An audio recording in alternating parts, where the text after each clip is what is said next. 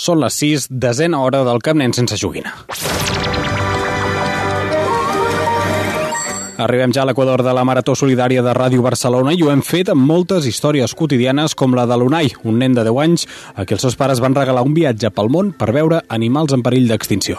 Y nos fuimos eh, durante un año y medio, eh, 15 meses, y yo creo que, que fue una un- muy buena experiencia, sobre todo para mí y mi hermana, porque hemos podido aprender un montón sobre animales, sobre los lugares y las culturas diferentes, y, eso es algo que nunca, eh, bueno, que nunca me olvidaré. 10 hores de ràdio que ens han deixat dos anuncis. D'una banda, el del president Carles Puigdemont a la primera hora, que ha assegurat que l'any que ve no liderarà la Generalitat de Catalunya. I l'altre titular l'ha deixat l'alcaldessa de Barcelona, Ada Colau, que ha assegurat que no té intenció d'encapçalar una llista a les properes eleccions catalanes. I tot això mentre els companys de la subhasta solidària, que començarà a les 9 de la nit amb la Rosa Badia, comencen a tenir-ho tot preparat amb els objectes que ja s'estan licitant durant les 9 hores que portem de ràdio. Però abans, els titulars del dia.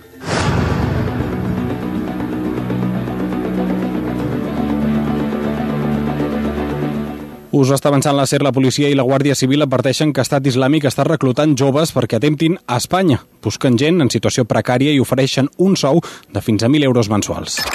A Barcelona, l'Hospital de la Vall d'Hebron ha incorporat 10 llits al servei de traumatologia per treure pressió a les urgències, que estan col·lapsades. Fa quatre dies que alguns pacients han de ser atesos als passadissos. I a l'exterior ho portem explicant tota la tarda explosió d'un cotxe bomba a Esmirna, a Turquia.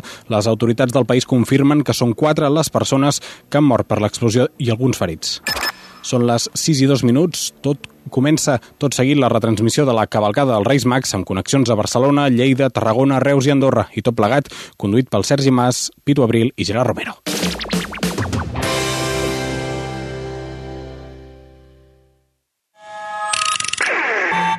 Nen sense joguina. Desena hora. Amb Sergi Mas, Pitu Abril, Gerard Romero i Susana Ruiz. Cap nen sense joguina.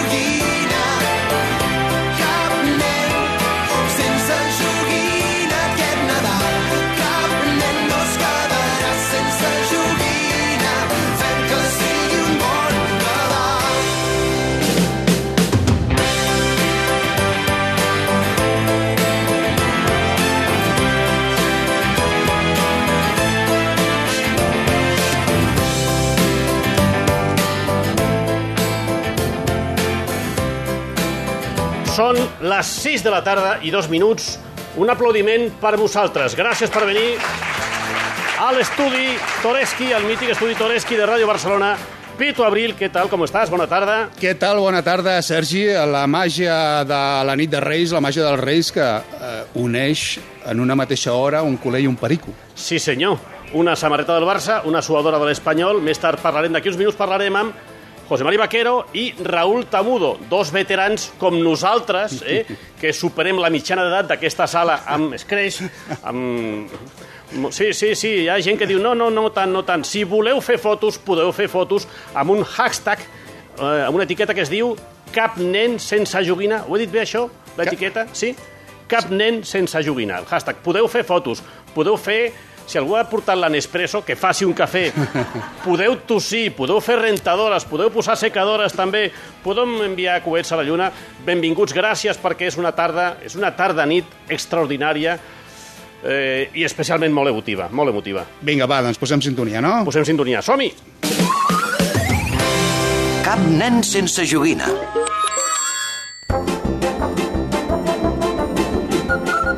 D'aquests dos veterans, que són com veterans d'aquests que surten al partit de Costellada, hi haurà molta més gent que veieu ara i que no veieu. Per exemple, la Susana Ruiz, amb qui connectem ara mateix. Hola, Susana Ruiz, què tal? Bona tarda. No. Susana.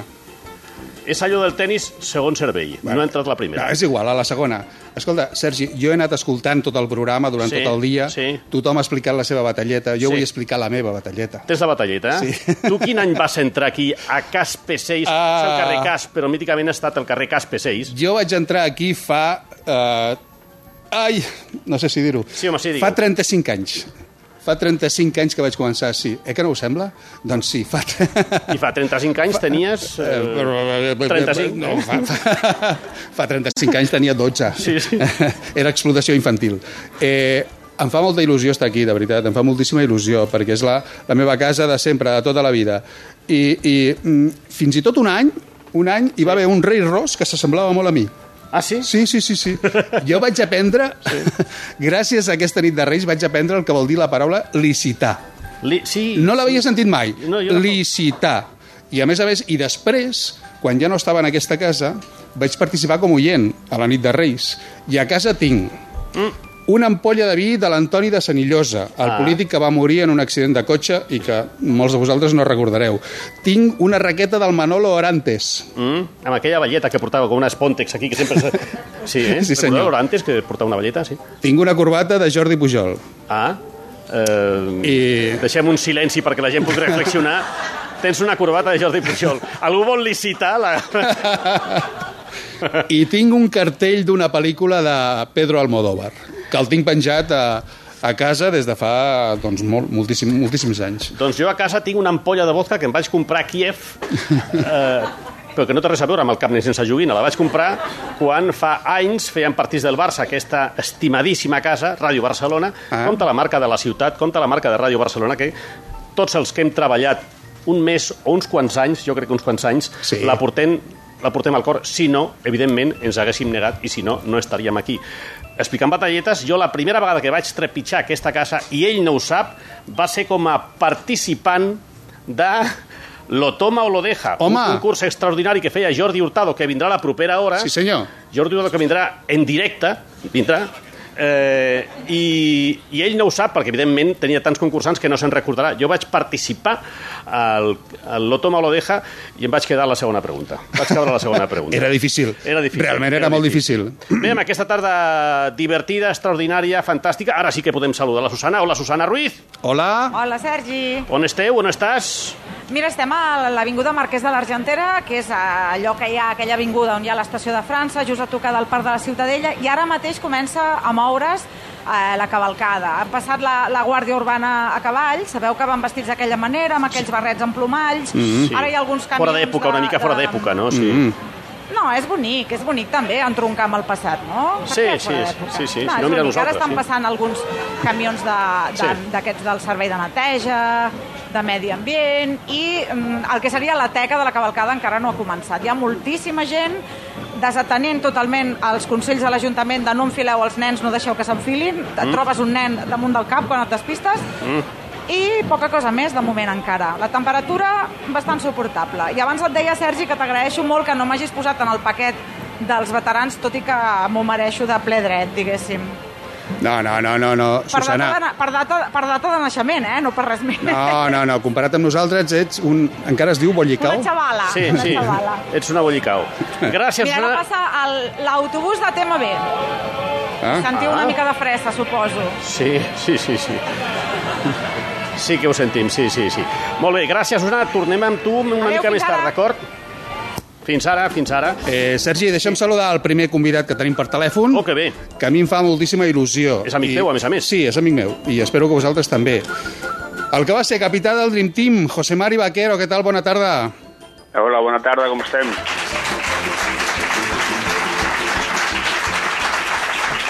Com va tot? Bo, Uh, gràcies, ja veig eh? que, ja veig que ambient ahir, eh? Hi ha molta gent, sí, sí, hi ha home, molta sí, gent, sí, sí. naturalment.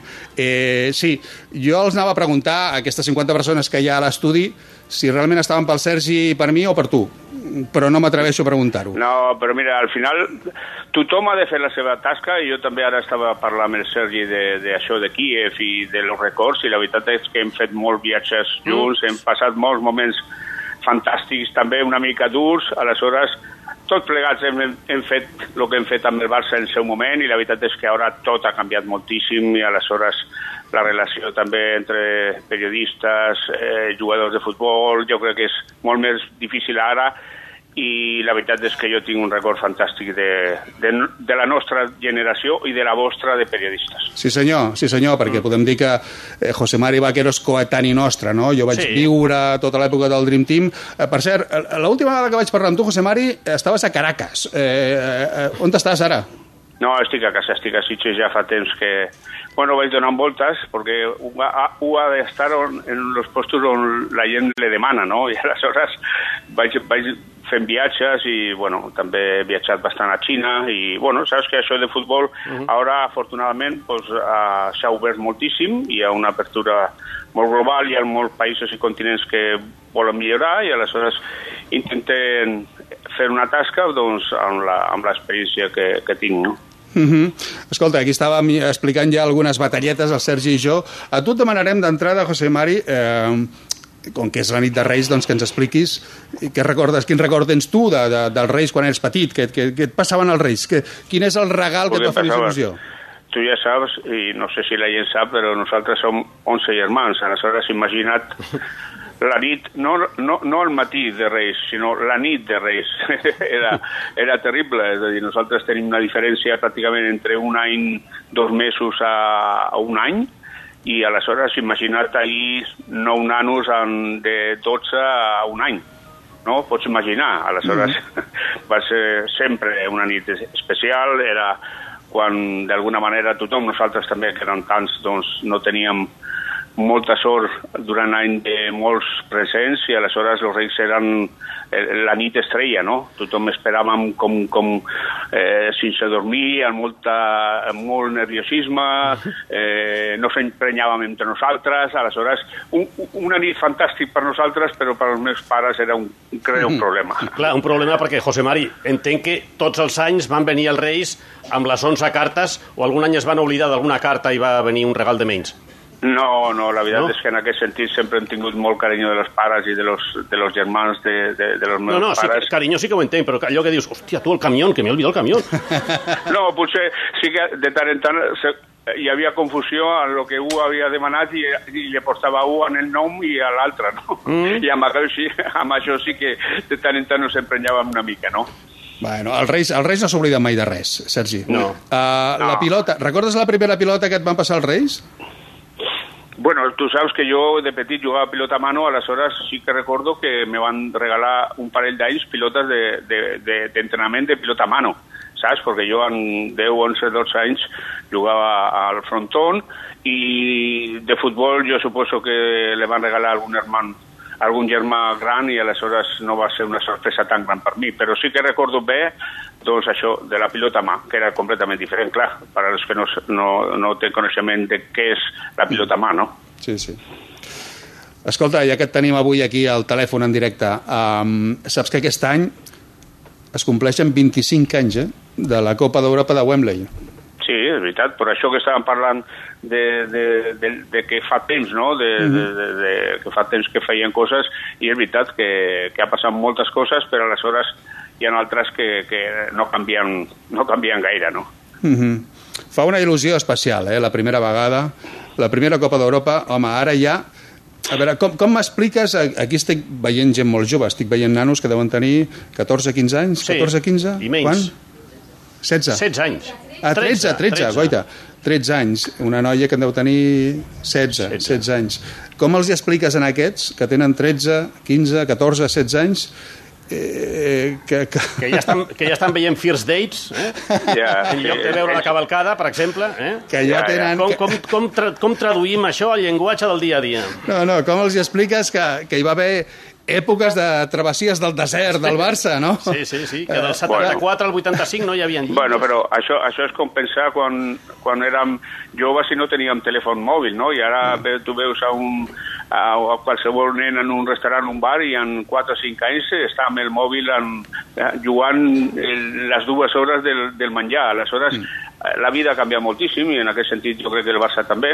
Eh, hem de recordar que de de on venim i de tant en tant jo crec que és bo que el, el Barça faci un esforç de, de recordar sobretot a la gent jove de, de, de, on venim i per què ha canviat molt el Barça i és veritat, nosaltres abans de, de guanyar la Copa Europa, fins i tot el mateix any de guanyar la Copa Europa va ser un any difícil, dur i la veritat és que era la, aquesta pressió de, de guanyar, guanyar, guanyar i no s'havia guanyat mai. Aleshores jo crec que després de guanyar la primera tothom eh, sobretot la gent del Barça, però també els mitjans de comunicació, tothom jo crec que, que es va relaxar una mica i a partir d'aquí jo crec que va, va, va anar creixent mica en mica l'equip, nosaltres i també el club, no? I després, afortunadament, hi ha moments en, en la gestió econòmica i en les, aquesta visió d'un Barça més global que està canviant moltíssim i afortunadament després han vingut grans jugadors, que sempre el Barça històricament ha tingut grans jugadors, però també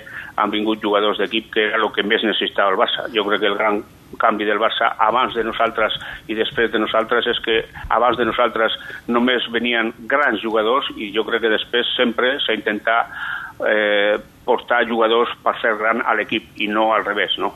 Eh, José Mari, per acabar, eh, tornem a l'actualitat. Ja saps que d'aquí, mira, exactament d'aquí 3 hores juga el Barça, a Sant Mamés.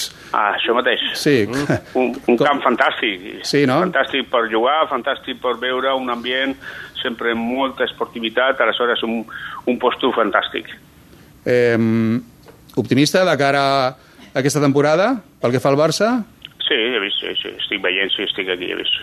He vist amb el Bayern, amb el, uh, a la Champions, he vist una mica la Lliga, el començament de la Lliga sí que és veritat que de tant en tant potser hi pot passar una mica tot això que ha passat, sobretot jugant a casa, és a dir, aquesta tensió, però jo crec que al final eh, el Barça sempre en els moments que ha de, ha de posar-se la pila, per dir d'alguna manera, estarà al seu nivell, jo crec que el Barça competirà com cada any i com dius tu, ara mateix un partit maco no serà fàcil, però la, la, la, la gran avantatge jo crec que ha és que el segon partit és eh, en el Camp Nou i aleshores això sempre és un avantatge no, per aquesta eliminatòria de Copa. Però al tanto, que de tant en tant l'Atleti ja no s'ha fet patit molt, no? Sí, sí. Sí, sí. Eh, nit especial, nit emotiva, com saps, eh, José Mari, eh, a tots els convidats que passen per aquí, sigui físicament o sigui a través del mitjà telefònic, els estem demanant eh, continuar la frase jo vull, jo vull, jo vull. Com l'acabaries tu, aquesta frase, José Mari? No, jo vull molta salut per tothom i sobretot perquè cada família pugui obtenir tot això que està lluitant, no? Doncs tant de bo que sigui així. Gràcies, José María Vaquero, una forta abraçada i l'aplaudiment dels oïdors, dels oients de Ràdio Barcelona. Gràcies. Bona tarda, José Mari. Sí, una... que vagi bé. Adéu, José Mari.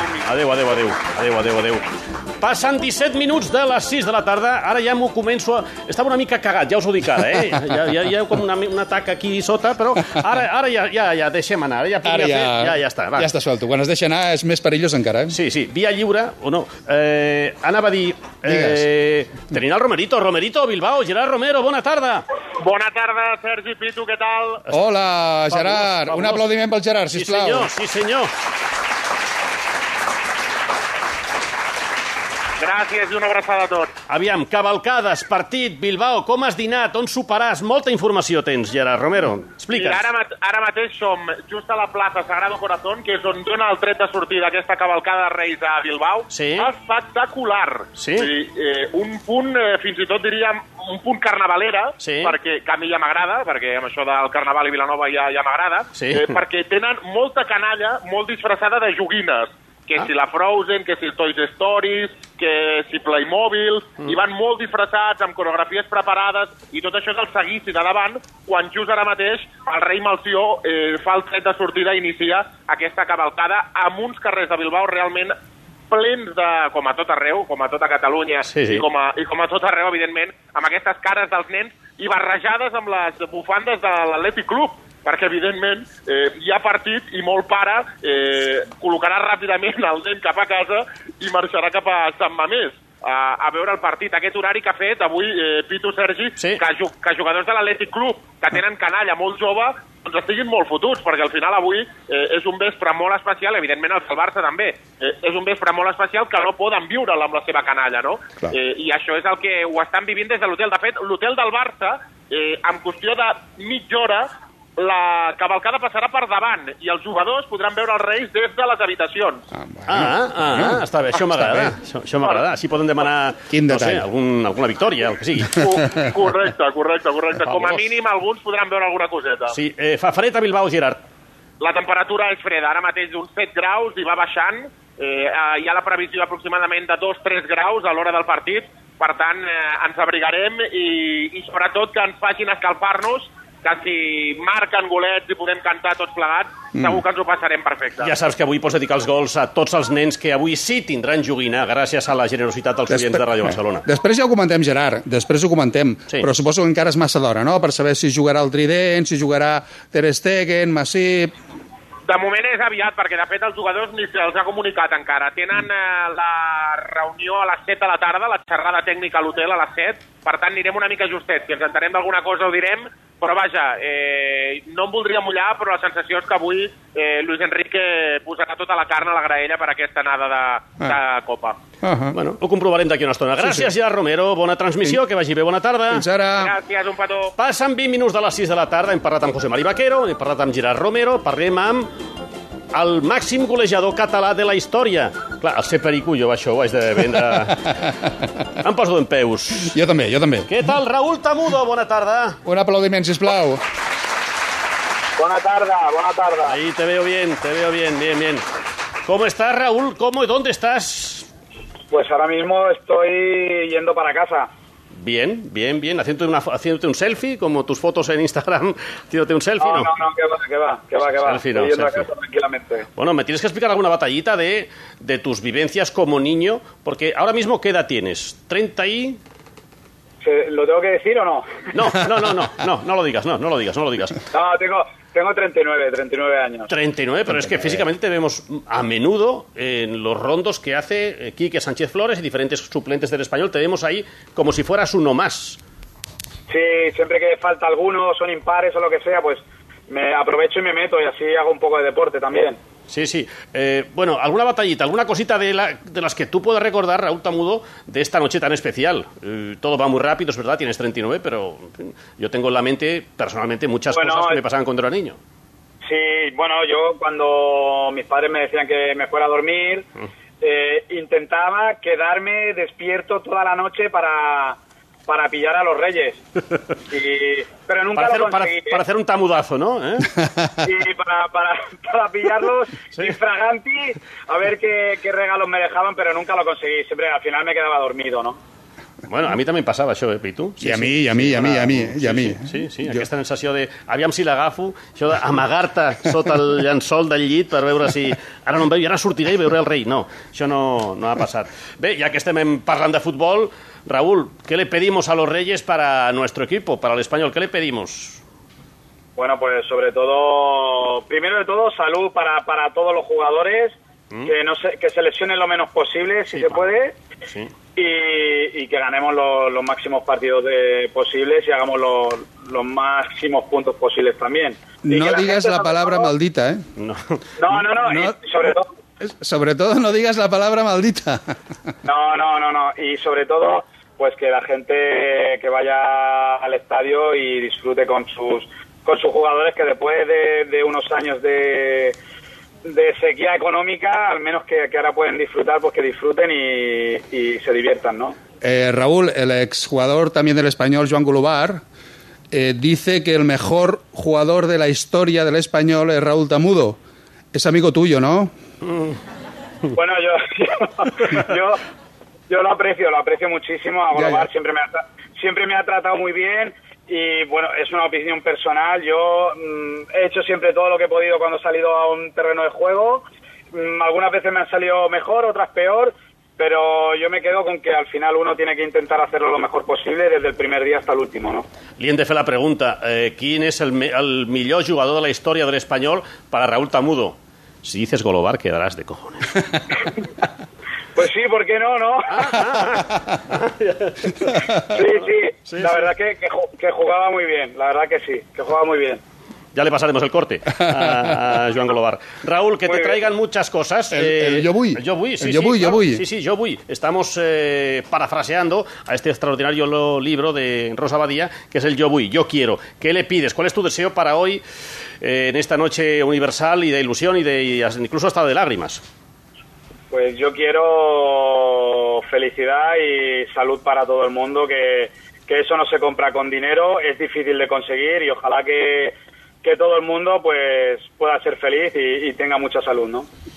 Molt bé, Raúl Tamudo, una forta abraçada que et porti moltes coses, o poques, però les que tu vulguis, les que tu vulguis, i que tinguis molta sort. Eh, ens veiem properament. Una forta abraçada, Raúl Tamudo, i l'aplaudiment dels oients de ràdio. Gràcies, Raúl. Muchas gracias a vosotros. Adeu, adeu, adeu.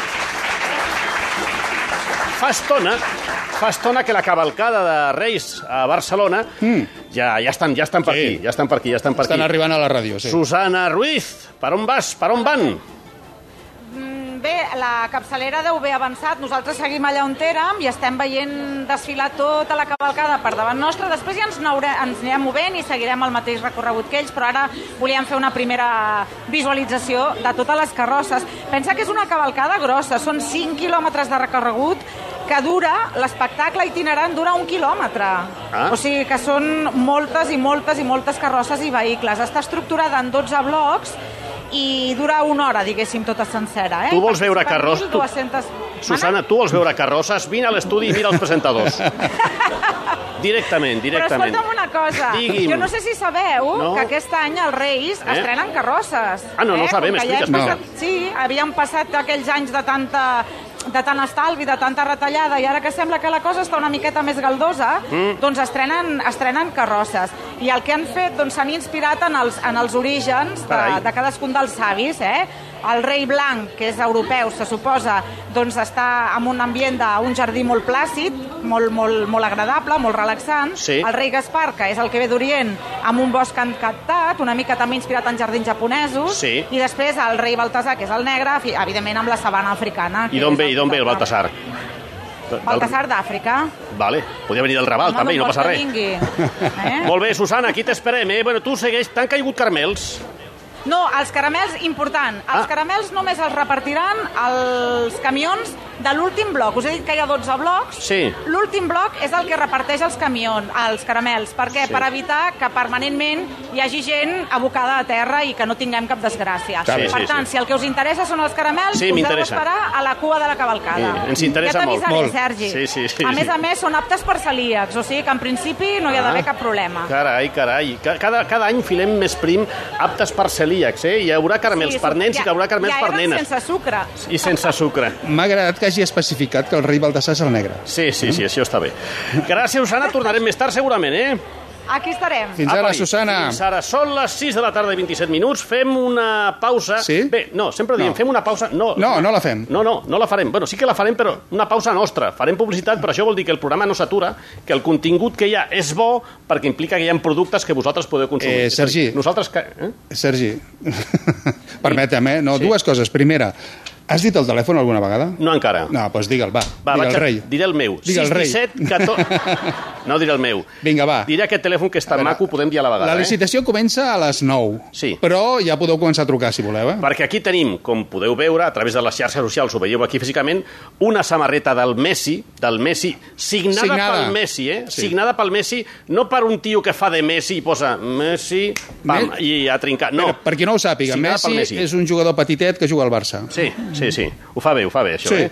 I la suadora, ell no és jugador, ell és tècnic, i la suadora de Tamudo, com ens ha dit abans, que amb la que habitualment entrena i està signada pel propi Tamudo. No és un tio que fa de Tamudo i fa la signatura, és el Tamudo que hi ha signat. Sí, sí. Si voleu qualsevol d'aquests objectes, d'aquestes dues símbols, d'aquestes dues coses tan personals, podeu trucar ara mateix, des de l'estudi, no, sisplau, des de fora, al 93 344 14 15. Això sí que és vintage, eh? Eh? 344 14 15. No, 3 344 14 15. 3 W, eh, cap nen sense jugana, cap, cap nen sense joguina.com.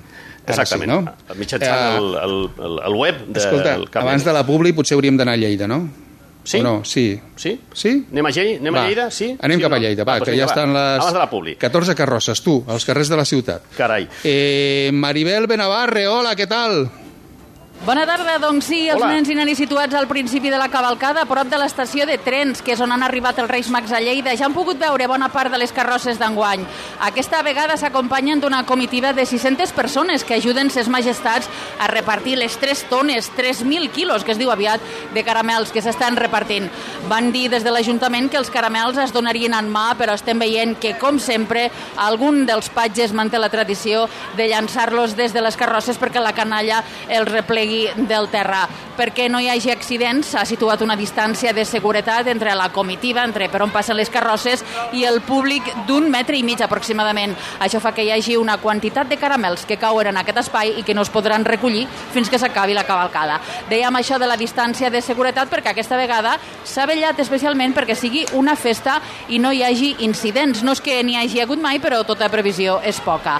Un centenar d'agents estan desplegats a banda i banda dels carrers per on passa la comitiva per garantir aquesta seguretat. Cadascuna de les 14 carrosses que participen en aquesta desfilada té la seva pròpia banda de música o bé es fa acompanyar de les 11 formacions musicals que animen cada tram situat entremig d'una carrossa i d'una altra. Aquí cada rei mag es distingeix per un color i tots els seus acompanyants van d'uniforme. Estem veient Melció, que ha escollit enguany el blau. El verd el veiem ja de lluny, distingeix Gaspar. I Baltasar, una mica més allunyat encara, ha optat enguany pel roig. Com cada any no hi falta la carrossa del Marraco, que és el drac de la ciutat, que no se'n perd ni una de cavalcada, ni tampoc el furgó de correus amb totes les cartes que han escrit els nens, ni els camions de regals, un per cada rei. Per cert, enguany aquests camions són especialment grans, potser els nens i nenes de la ciutat de Lleida s'han portat també que ses majestats han hagut de dur vehicles més espaiosos per encabir tots els regals, ho he de saber. O potser porten carbó, bé no, el carbó el porten en una altra carrossa, que en realitat és una fàbrica on no paren. També hi ha hagut nens doncs, que s'han portat malament. Hem pogut veure també el camió un camió antic dels bombers, perquè els Reis Mags sí que són mags, però ja són una mica vellets i necessiten ajuda de les escales dels bombers per poder arribar fins als pisos més elevats per dur els regals a les cases dels nens de la ciutat de Lleida. Tot plegat per animar una tarda que s'està tornant cada cop més freda, però que ningú s'ha volgut perdre. La cavalcada, com aquell que diu, acaba de començar a Lleida per la Rambla Ferran, ha de creuar el riu dues vegades, primer pel Pont Vell i després pel Pont de la Universitat, per tornar cap a l'Avinguda Blondel, on els Reis Mags saludaran els petits que els vagin a veure davant del Palau de la Paeria. Això és gairebé 3 quilòmetres de recorregut i més de 4 hores de cavalcada. Encara aquí a Lleida n'hi ha per una estona. Gràcies, Maricel Benavarre, des de Ràdio Lleida, des de Ser Lleida. Més tard, més cavalcades per tot Catalunya i ara sí, la pausa i la publi.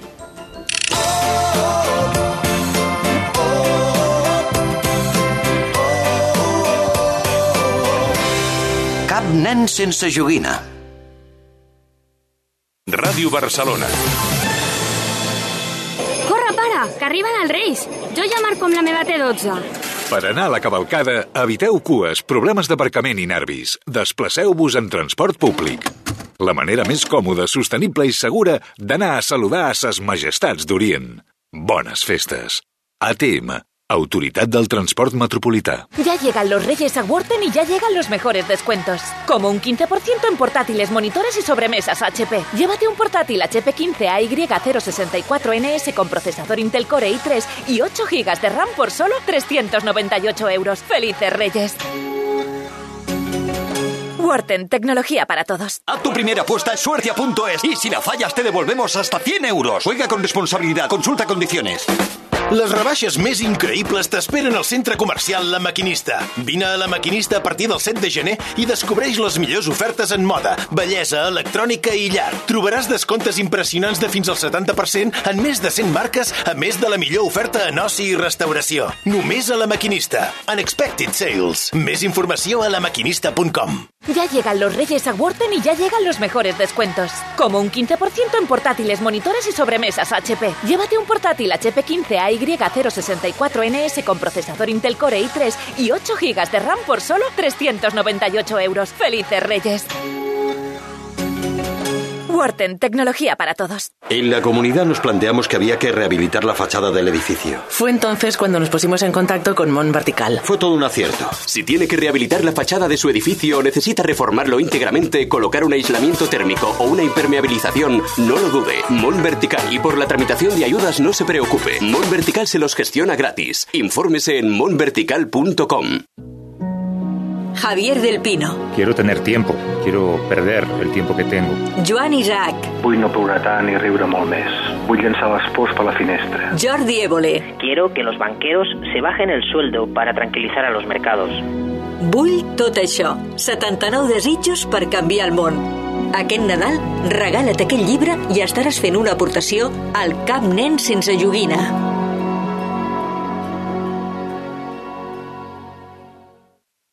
Mundiauto. Tenemos 1.700 coches a precios excepcionales. ¿Buscas un todoterreno? ¿Un familiar? ¿Te apasionan los deportivos? ¿Es tu primer coche? Entre 1.700 vehículos, seguro que está el tuyo. Mundiauto, tu centro comercial del automóvil junto C31 Autovía de Castelldefels, línea 9 del metro, parada Parat Estación, mundiauto.com, 93 370 0008. En Smart Cuinas, con la reforma integral de su baño y cocina, la mano de obra del baño le puede salir gratis. Sí, totalmente gratis. Entre en smartcuines.com. Ràdio Barcelona.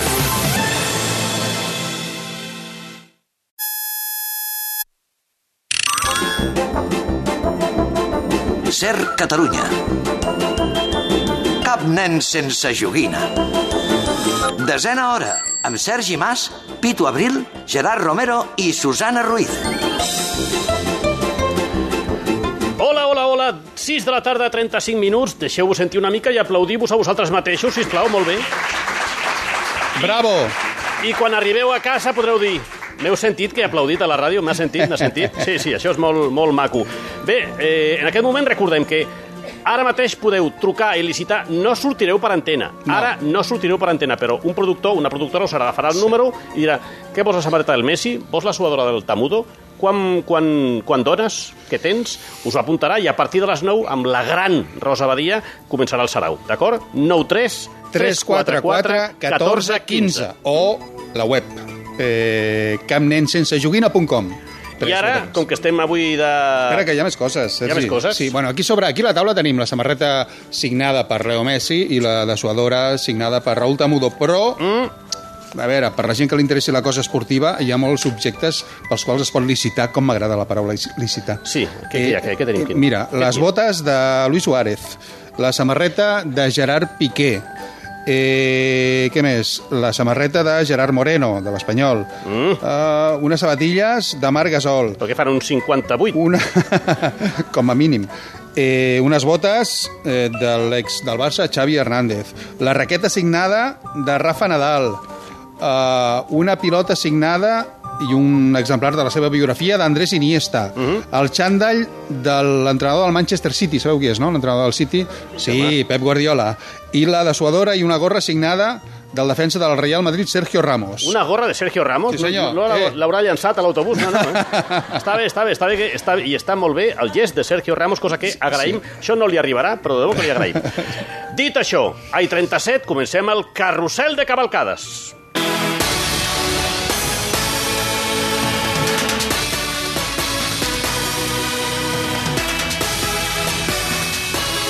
Ara hauríem de dir allò de hola, hola! No, no, no. Anem directament a Tarragona, perquè qui ens espera? Anem a Tarragona, sí. Qui ens espera? Doncs la Eva Hidalgo. Eva Hidalgo. Eva, a quina hora ha començat la cavalcada? Què tal, companys? Doncs molt bona tarda des del moll de costa de Tarragona, on fa molt pocs minuts el cel s'ha il·luminat amb focs artificials per rebre a ses majestats, que han arribat en vaixell fins al Serrallo, que és el barri mariner de la ciutat. Melció, Gaspar i Baltasat han estat rebuts amb els aplaudiments dels centenars i centenars de nens, perquè aquí realment no hi cap ni una agulla, que estan aquí acompanyats dels seus pares. Només posar els peus a terra, els reis ja han pujat a dalt de l'empostissat, a l'escenari, on ara encara estan acabant de fer els parlaments, i preguntar a la canalla si enguany doncs, s'ha portat bé. I nosaltres hem volgut agafar una de les nenes que estava aquí Ah. al Serrallo esperant els Reis, que és la Nerea, que té 10 anys i viu a la Pineda, molt a propet d'aquí de, Tarra, de Tarragona. Nerea, què tal? Molt bona tarda. Eh, molt bé. T'has portat bé enguany o no? Jo crec que sí, però m'enfado també. aquesta nit ho veurem, no?, si t'has portat bé o no. Què és el que has demanat als Reis o què és el que vols que et portin? Jo un gos, eh, un patín elèctric amb llums i un joc que es diu Gestos. Carai. Molt bé, doncs ja ho veieu aquí la, Mm. la Nerea fent la, la carta als Reis en directe. Nerea, et deixem que, que vagis a gaudir de la cavalcada. nerviosa, no Que tinguis un, una molt bona nit de Reis. Gràcies.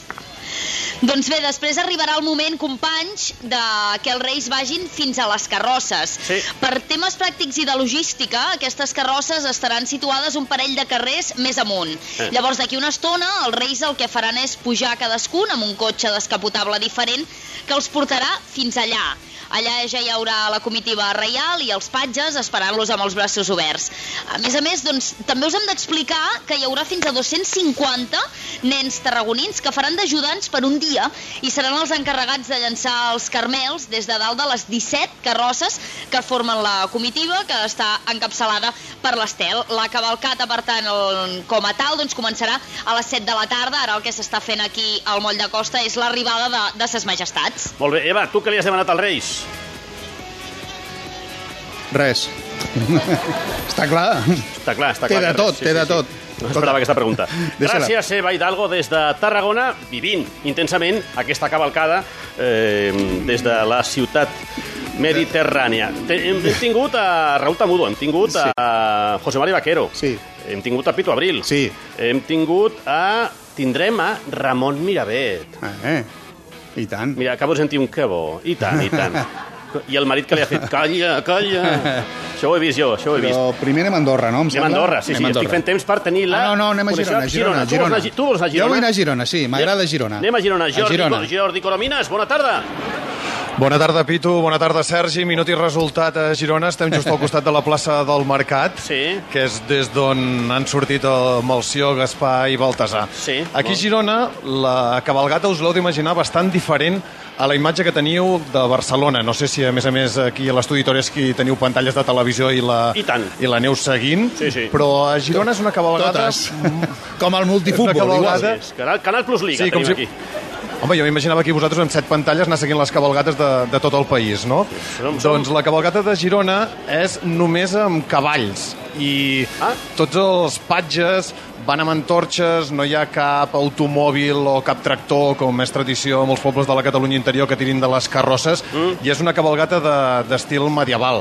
Es reparteixen dues tones de carmels, a més a més els patges els donen un per un als nens, i només poden tirar carmels, perquè no sigui perillós, com ens explicava la Susana Ruiz fa una estona Sí. de la cavalcada de Barcelona i que no hi hagin aglomeracions o gent que es llenci pels carmels, només ho poden fer els tres reis de l'Orient des, de, des de les seves carrosses. La resta els donen personalment. I aquí us heu d'imaginar que hi han patges que porten unes escales d'aquestes gegants que s'enfilen en els balcons, que porten uns vestits molt ben cuidats, que hi ha més de 250 persones que formen part de la comitiva dels Tres Reis, i a més a més avui a Girona fa un fred que pela. Mm, els pares aguanten com poden, però només de veure la cara d'il·lusió dels seus fills, doncs estan aquí seguint tot el recorregut dels Reis d'Orient. Doncs bona cavalcada. Jordi Coromines, què li has demanat als Reis?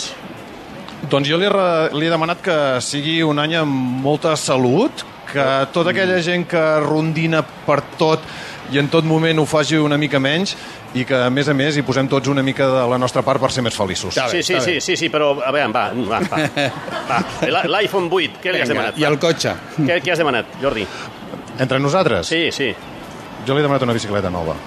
Sí, senyor, sí, senyor. I a més a més, Sergi, et puc, Sergi, et puc dir una cosa? El que vulguis. Va. Si aquesta nit el mallot de Nairo Quintana, que, que la licitarà la gent, no puja massa, potser truco. Molt bé, Una molt bona bé, molt bé. Gràcies, Jordi Coromines, des de Adéu. Girona. Una abraçada. Adéu. Adéu, Jordi. Ara Una sí, abraçada ara... a vosaltres. Adéu, ara sí que anem a Andorra, eh? Ara sí, tens ganes d'anar a Andorra, eh? Sí, Marxem ja. directament a la, Home. casa, a la casa del formatge. Ah, ja. I tenim l'Albert San Juan, que em sembla que es troba a Escaldes en Gordany. Albert, endavant. Què tal? Molt bona tarda, companys. Doncs sí, evidentment, ens trobem a Escaldes en Gordany. Fa res, 5 minuts que ha començat a arrencar aquesta cavalcada sí. que es fa conjunta entre les parròquies d'Escaldes en Gordany i d'Andorra la Vella. Ens trobem al carrer Esteve. I això sí que és un carrusel, això, eh? Que obren ah, doncs, ah, una batucada seguit de personatges dels dibuixos animats com el Rec, el Xinxan, el Piolín, els Barrufets, etc etc i que l'encaixada també el patge reial que ahir va fer feina recollint cartes també per les dues parròquies. Aquest matí ho ha fet Escaldes en Gordany i que per tant doncs, segurament que encara queda alguna carta d'algun infant que no l'han donat però tranquils que el Palau Reial al final de la cavalcada a Andorra la Vella a la plaça del Poble doncs encara es podrà entregar alguna carta. Des del 1998 es fa aquesta cavalcada conjunta entre les dues parròquies i tenen part 15 carrosses. Aquí en aquest cas sí que estan doncs, eh, eh, comandades per automòbils que doncs, són les que les acaben arrossegant i participen unes 400 eh, persones. Les temàtiques de les carrosses doncs, fan referència també a personatges de dibuixos animats com el Bob Esponja, la Bella i la Bèstia, o Aladdin. Els nervis dels nens es fan evidents en aquestes, a les seves cares. És una nit màgica, una nit d'il·lusió aquí al Principat d'Andorra i doncs que també està a l'espera de poder saludar els uh, Reis Mags amb el Sió, a Gaspar i a Mhm. Baltasar, que repartiran durant aquesta cavalcada doncs, uh, entre 8.500 i 9.000 quilos de caramel. Això possi possiblement no hauria de dir, però ha estat una connexió acollonant. Gràcies, Albert. Adéu, Juan. Albert, gràcies. Gràcies, Andorra. En un moment s'ha plantat a Barcelona. Ha agafat el cotxe i l'ha plantat aquí directament. Aviam, abans de tot això tenim a Pilar Gudo, molt ben acompanyada. Pilar, hola, com estàs, Pilar? Una salutació des Hola. de... Bé, bé des d'un lloc On, que no on, podem on? desvelar, perquè Ah, el convidat amb qui ens trobem ara mateix ens ha citat el punt de Aviam. partida des d'on surt la comitiva reial de Amiga. la cavalcada. Amiga. I per què som aquí? Doncs per explicar-vos una història ben bonica que hauria de començar com comencen tots els contes, és a dir, amb aquell Temps era temps, el vaixell on viatjaven els tres reis mags d'Orient va fer parada a una ciutat de la Mediterrània. Un cop van ser a port, van decidir remuntar per un carrer, una mena de rambla, que conduïa fins a una gran plaça. Des d'allà estant van sentir un gran brugit, molta gent que parlava, molta música, micròfons, semblava com una emissió de ràdio. Total, que van enfilar un gran passeig amb cases precioses i es van adonar que tot just a mà dreta hi havia un carrer amb un edifici d'on sortia un, gran faig de llum i veus i música i també aplaudiments. Els patges reials van preguntar uns nens que feien via cap allà que què hi passava en aquell lloc. Els nens els van dir que allò era Ràdio Barcelona, l'emissora més antiga de totes les que es fan i es desfan, i que la nit de Reis, des d'ara fa 50 anys, una bona colla de persones ajudaven a fer arribar joguines als nens que pel que sigui estan passant un mal moment. Els Reis Mags, que estaven sentint la conversa, van pensar que ells es podien encarregar de fer arribar les joguines als nens un cop haguessin acabat de repartir els regals per les cases de la ciutat durant la nit del dia 5. L'experiència que van viure l'endemà, el dia 6, en poder lliurar personalment totes aquelles caixes plenes de jocs, de nines, de cotxes, de peluixos i també de contes, van ser tan commovedora i tan gratificant que un dels Reis Mags torna cada any des d'Orient tot seguint el camí que marca una estrella de Betlem feta d'ones de ràdio. Avui, i ara que ja s'està preparant per la nit més màgica, per la més meravellosa de tot l'any, ha volgut atendre els micròfons de Ràdio Barcelona Ser Catalunya. Rei Gaspar, moltes gràcies per acompanyar-nos.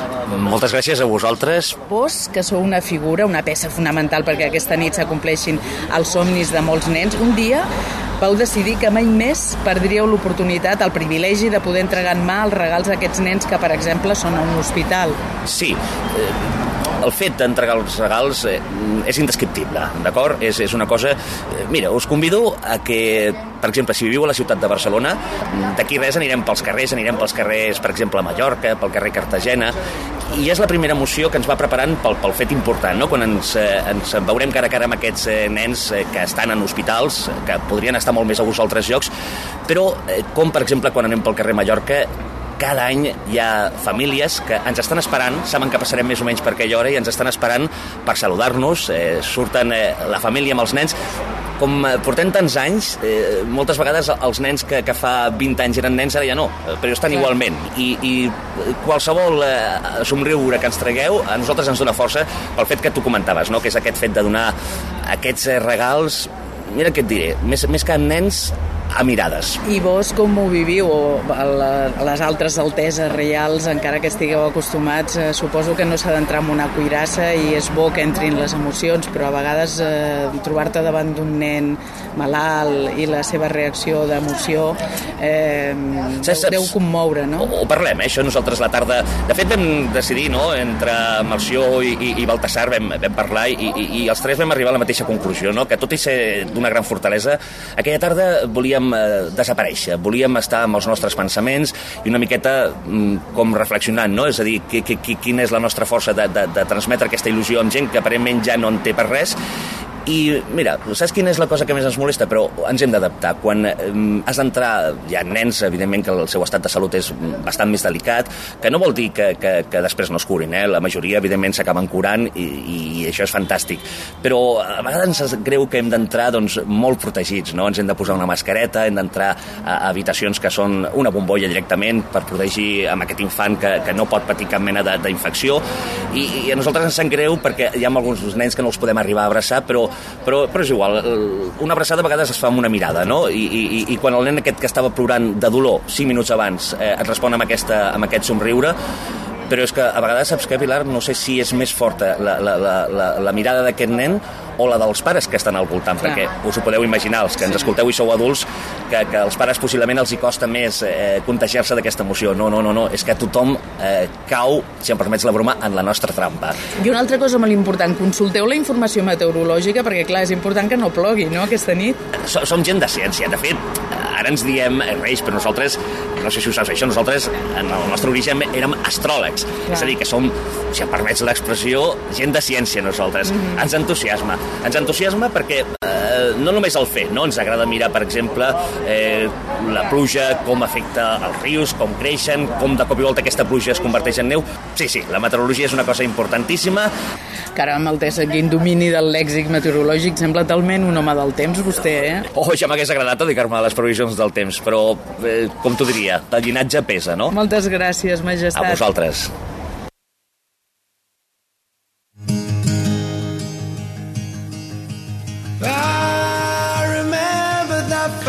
10 minuts i marxarem. 7 minuts perquè hem d'acomiadar-nos a 57. Sí.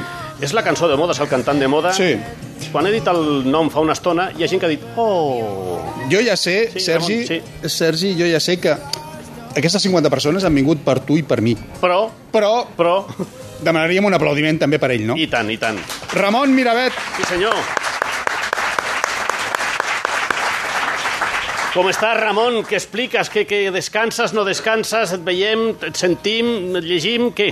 Què fas? Què és de la teva vida? Re, una vida molt senzilla, eh? Vale, gràcies, fins demà, adéu. No, no. Tots s'acostumem a portar una vida senzilla, però sempre tenim unes cosetes. Avui tinc dues coses, demà tres... Avui... No, jo intento tenir res al dia. Aquest és el meu objectiu, temps per mi. Escolta. A vegades ho aconsegueixo, a vegades no. El que passa que a vegades també hi ha coses que em ve de gust fer, com això. Sí? Sabíeu que el Ramon Miravet es va començar a guanyar la vida tocant la guitarra pels carrers de París? És així, no? Mm, sí, sí, bueno, vaig estar sis anys tocant al carrer, d'aquests sis anys, tres a París, però sí que vaig voltar també per Anglaterra, Escòcia, vaig estar voltant però, però bé, sí que és veritat que a les escales del Sacre Cor era on es feia més calés i allà és on em vaig quedar. Els carrers de París, no al carrer París. No. que quedi clar. Ara, ara el Ramon és un ídol a França. Sí, senyor. I el repte suposo que és ser un ídol aquí a Espanya, no? Bueno, França ja, ja fa sis anys de d'una experiència que vaig viure de, bueno, vaig participar en un programa i ja em tenen bastant ben oblidat i, um, i, i bé, no, també tenia ganes de començar de zero vull dir, allò és una etapa que es va acabar i vaig començar de zero aquí i això és el que estic fent, pujar esglaó a esglaó, mica en mica, i que el públic cada vegada sigui més gran aquí a casa, a casa meva. Eh, aquesta cançó que has posat de moda i està a l'imaginari de tots, que és la cançó d'Estrella d'Am de l'estiu, però tu tens ganes avui, ara, d'interpretar un tema que no és aquest tema d'Estrella d'Am, un tema dels teus de fa temps.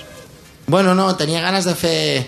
Eh, bueno, de fet, estem aquí no, per, pels nens i tenia ganes de fer una cançó que em recordava molt a, a quan jo era petit i cantava amb la meva mare i és una cançó que es diu Paf era un, era un drac màgic mm. i em ve de gust fer aquesta cançó Et pot acompanyar el públic, si vols. no, eh? no, espero que el públic canti amb mi si no la Home. cançó no funciona I tant. Doncs ja ho sabeu, acompanyeu el Ramon amb aquesta magnífica cançó de Paf, era un drac màgic. Ja comenceu directes, eh? Sí. Un, dos, tres... Paf, era un drac màgic que vivia al fons del mar però sol s'avorria molt i sortia a jugar. Paf, era un drac màgic que vivia al fons del mar però sol s'avorria molt i sortia a jugar.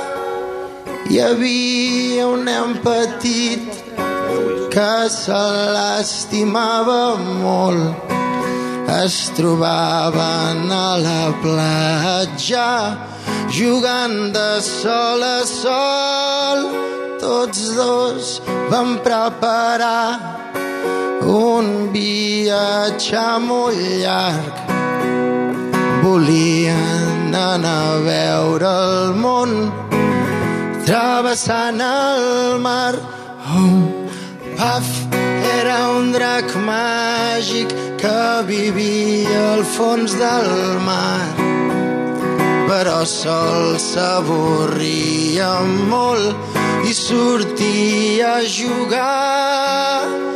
Paf, era un drac màgic que vivia al fons del mar però sol s'avorria molt i sortia a jugar quan hi havia tempesta.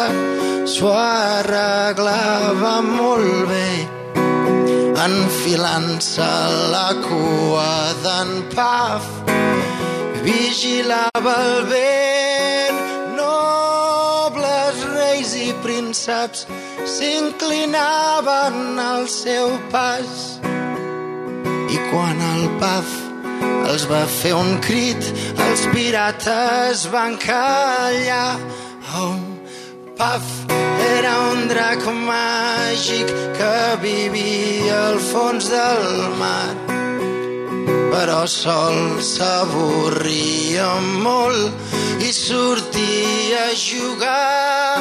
Paf era un drac màgic que vivia al fons del mar però sol s'avorria molt i sortia a jugar.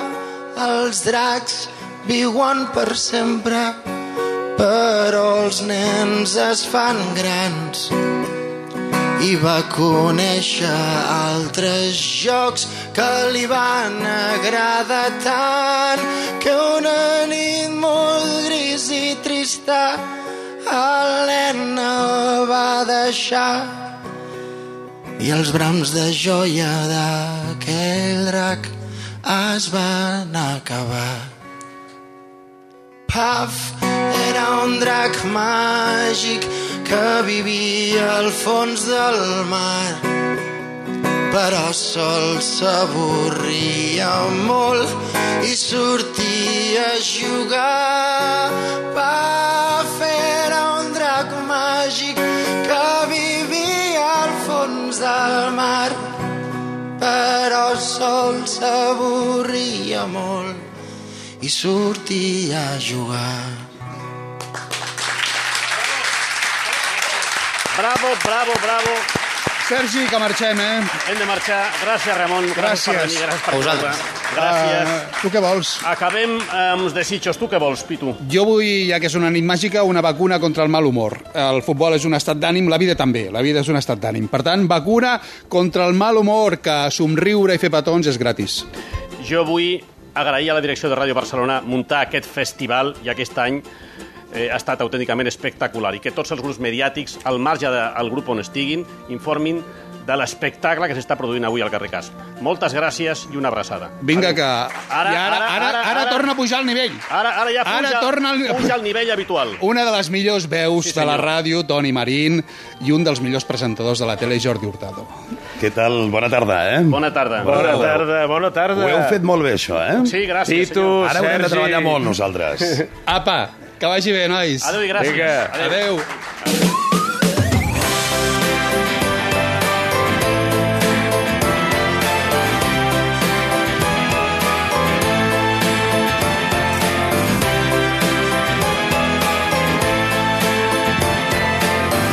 Ser Catalunya. Cap nen sense joguina. Cariño, acabo de ver a Javi y a Ana volviendo de sus vacaciones de Navidad. ¿Ya han vuelto? Pero si se fueron hace dos días. Les han entrado a robar y han tenido que volverse corriendo. ¡Qué faena! Les han arruinado las Navidades. Pues sí, tuvieron que entrarles nada más irse. En Securitas Direct sabemos que los ladrones esperan a que estés fuera de casa para entrar a robar. Estas Navidades protege tu hogar con la alarma de Securitas Direct. Llama al 900-113-113. Hoy día 5, los cheques magos llegan al corte inglés. Y regalan todo el importe de las compras de juguetes. Si estas superan los 60 euros, devolvemos su importe en cheques magos de 10 euros. Para gastar en próximas compras del 11 al 15 de enero en el corte inglés. Hoy llegan los cheques magos a El corte inglés. Consulta condiciones en tienda. José, un café. Oye, ¿sabes qué hace la policía en la tienda de Juan? Sí, han detenido al ladrón que estaba robando en los negocios del barrio. ¿Y cómo ha sido? Le detuvieron cuando intentó entrar en la tienda de Juan usando un inhibidor. Lo que pasa es que la alarma de Juan lo detectó y avisaron a la policía. Para la protección de tu negocio no vale cualquiera. Elige la empresa líder en alarmas para negocios. Elige Securitas Direct. Llama al 900-113-113. Hoy día 5, los cheques magos llegan al corte inglés. Y regalan todo el importe de las compras de juguetes. Si estas superan los 60 euros, devolvemos su importe en cheques magos de 10 euros. Para gastar en próximas compras del 11 al 15 de enero en el corte inglés. Hoy llegan los cheques magos a El corte inglés. Consulta condiciones en tienda.